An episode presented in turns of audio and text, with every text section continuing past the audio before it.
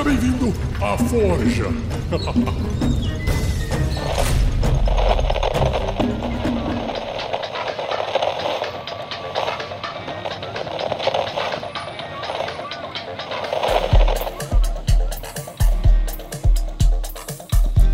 Olá, galera. Eu sou Rafael Jacaúna, Rafael Jacaúna lá do Mundo Freak Confidencial. Se você nunca escutou esse podcast, é um podcast de mistério, né? Um podcast que dá ideias para RPG também. Se você gosta de jogar nesse cenário de vampiro, de fantasmas, coisa do tipo, eu também tenho um podcast pessoal que é o novo. Eu criei um projeto de 3, 4 meses para cá que se chama Jaca Freak. E eu também tenho uma live na Twitch. É, quem não tem live na Twitch, né, Jacana? Todo mundo tem live na Twitch. Mas eu tenho lá, eu tenho live na Twitch. Jogamos RPG lá na Twitch. Às quartas-feiras, Tormenta 20. Sábado, Vampiro a Máscara. E domingo, todo domingo, one shot. As lives sempre acontecem entre 7 e meia e 8 da noite, o início delas. Então é isso. É isso, acho que essa é a minha apresentação longa, né? Longa.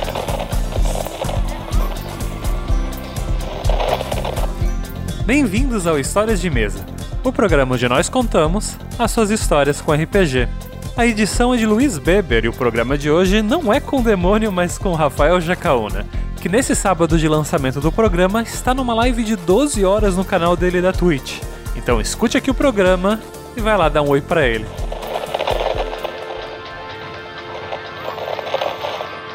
Produção RPG Next.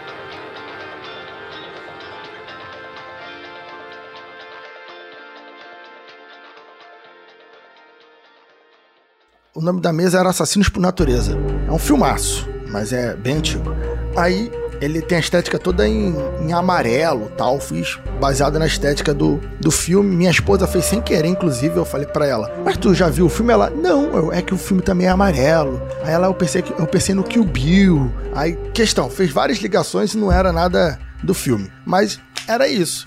Aí o pessoal tava zoando, inclusive eu, porque os personagens foram três sessões. Das duas primeiras sessões, eles não mataram ninguém e só fizeram pataquada. Aí o pessoal começou a falar que eram assassinos do Trapalhões, era Didi, Dedé e Mussum, Zacarias, todo mundo ali, todo mundo zoando. Aí no final do jogo, uma das jogadoras matou o colega. E o outro jogador matou a colega. E eles, sem saber um do outro, cada um me pediu para ser um traidor separadamente, um não sabia do outro. Mas eu não induzi eles. Eles fizeram isso. Só antes do jogo começar, eles já iam ser traidores. Eles já falaram: não, uma era anarquista e falou: eu vou tentar salvar os outros anarquistas, porque a missão deles era matar um grupo de anarquistas. Aí eu falei: ó, você vai tentar, só que ninguém sabe que você é anarquista, você tá infiltrada, né? E sua missão vai ser tentar não permitir que seus amigos anarquistas morram. Mesmo que eles não sejam amigos, porque eles são de células diferentes, mas eles são do grupo anarquista, você não quer que eles morram. Aí ela, beleza. E ela que deu a ideia, eu posso ser traidor, eu quero, eu quero jogar nos dois times. Aí eu falei, ah, pode ser anarquista. Cabe na história. O outro fingia que era vampiro, mas na verdade ele é um possuído. Num outro jogo, acho que foi o terceiro jogo da mesa, né?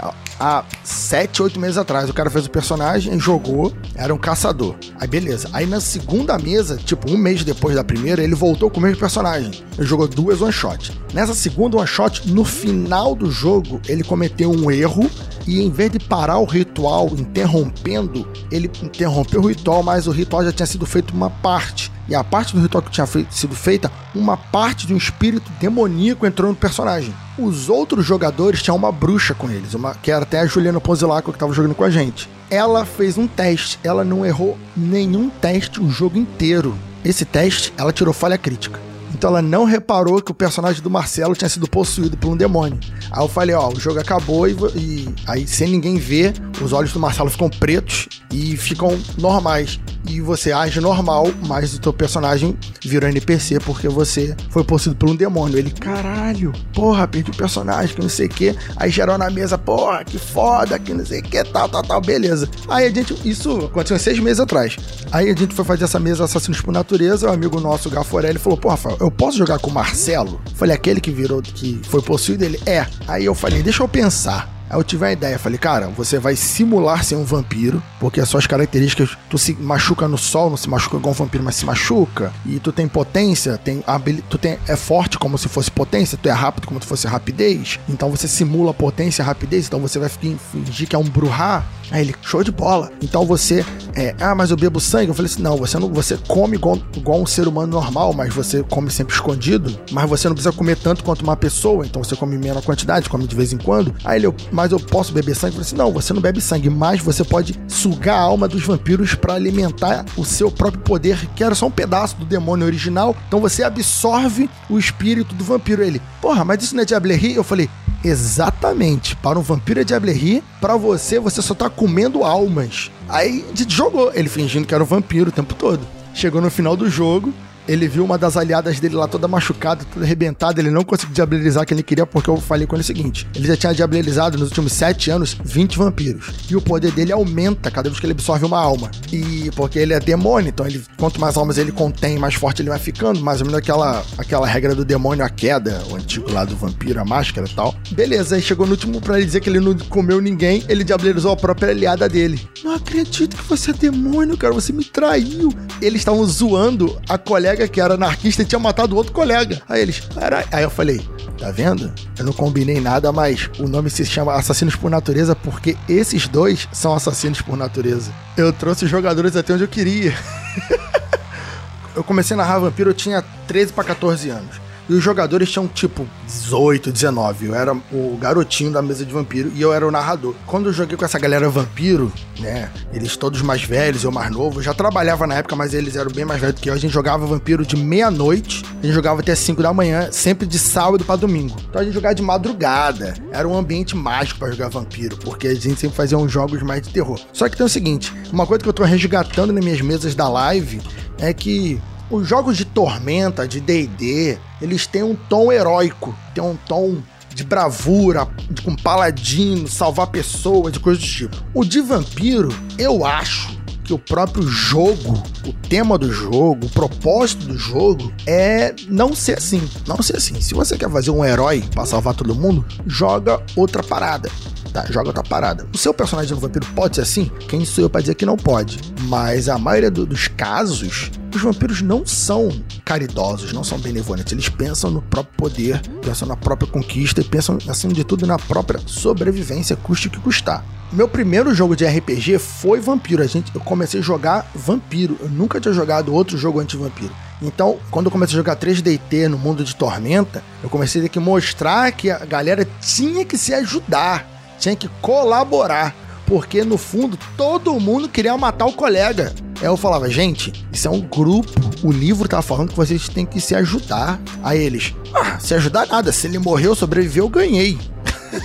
eu ganhei. Aí eu, caralho, como vou explicar a eles que o, o, Tormenta não funciona assim? Isso aqui é um time, tem que ter um suporte, um outro aqui. Sabe? O, o clérigo nunca queria curar ninguém, ele queria só se curar.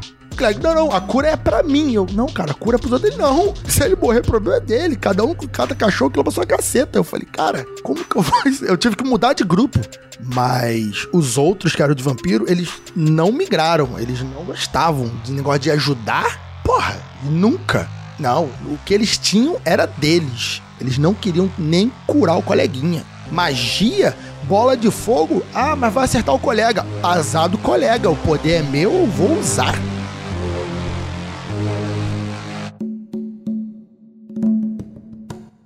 Eu gosto de dar dicas lá no quando eu estou fazendo as lives que o, jo o jogo é 50% mestre, 50% é, jogadores. Às vezes é 70% jogadores, tá?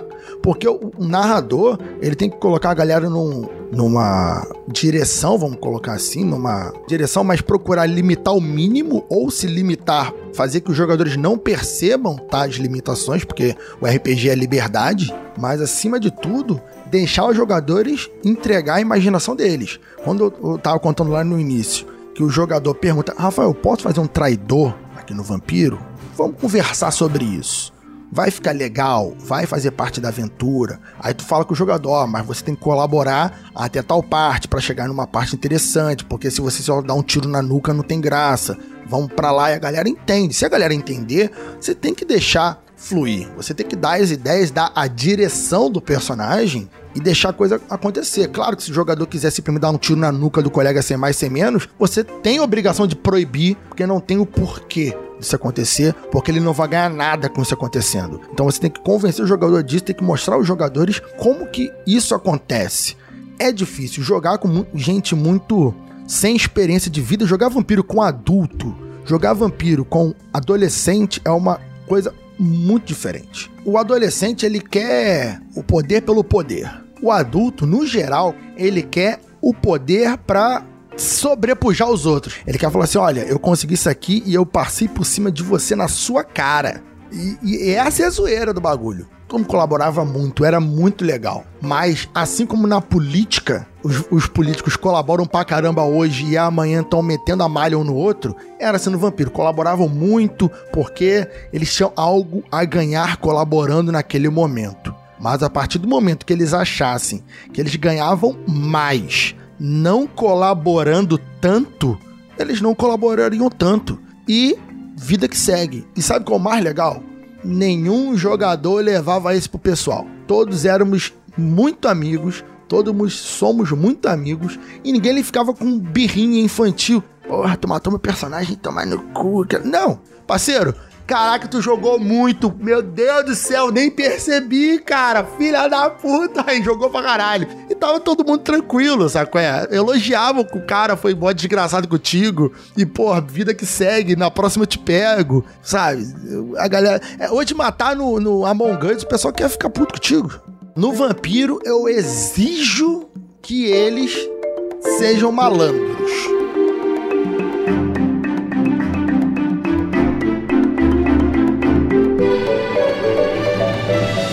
Você também um guerreiro ou uma guerreira do bem.